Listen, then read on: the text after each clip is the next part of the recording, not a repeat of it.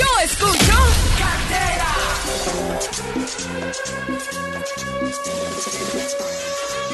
Hola, ¿qué hay? ¿Qué cuentan? Hola, Me hola, encanta ¿qué tal? saludarte, Buenos niña. Amor, una de las tradiciones más famosas de Colombia es el pesebre. Ala, sí. ¿Se imaginan cómo sería en la actualidad un pesebre de esos?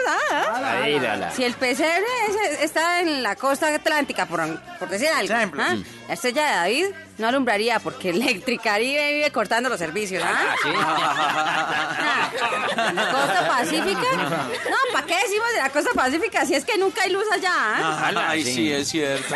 Los Reyes Magos no se demorarían tanto para llegar porque tendrían GPS. Ah, claro, Sí, claro. inmediato. Rápido.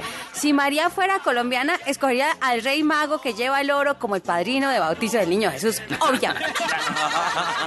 Eso sí, es fijo que no lo vuelve a ver hasta la primera comunión porque Ah, nunca sí, aparecen no, los padrinos.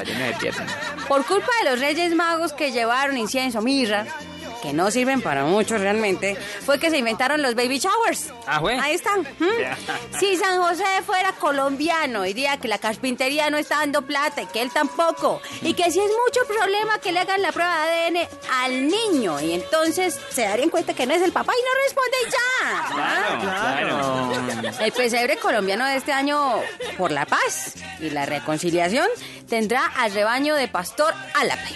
Y serán ex guerrilleros desmovilizados en una granja. Ay, ay, ay, ay.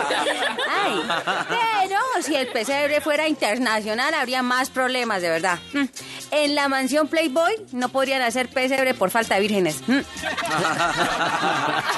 Eh. O, o, por ejemplo, en la frontera de México y Estados Unidos habrá exceso de mulas cargadas y bueyes capturados.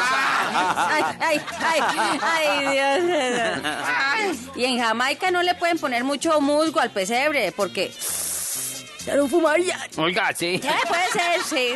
Por eso, aunque no sepamos qué es una tutaina, ni tampoco el Antón Tiruriruru, unámonos en familia a cantar villancicos juntos, así cerquita al pesebre, antes que el gobierno nos obligue a pagar impuesto predial por tenerlo en la casa. Ay, tutaina, tuturuma. Adiós. Será- Tutaina, En mi casa, lo que se escucha es. Candela. Candela. Candela.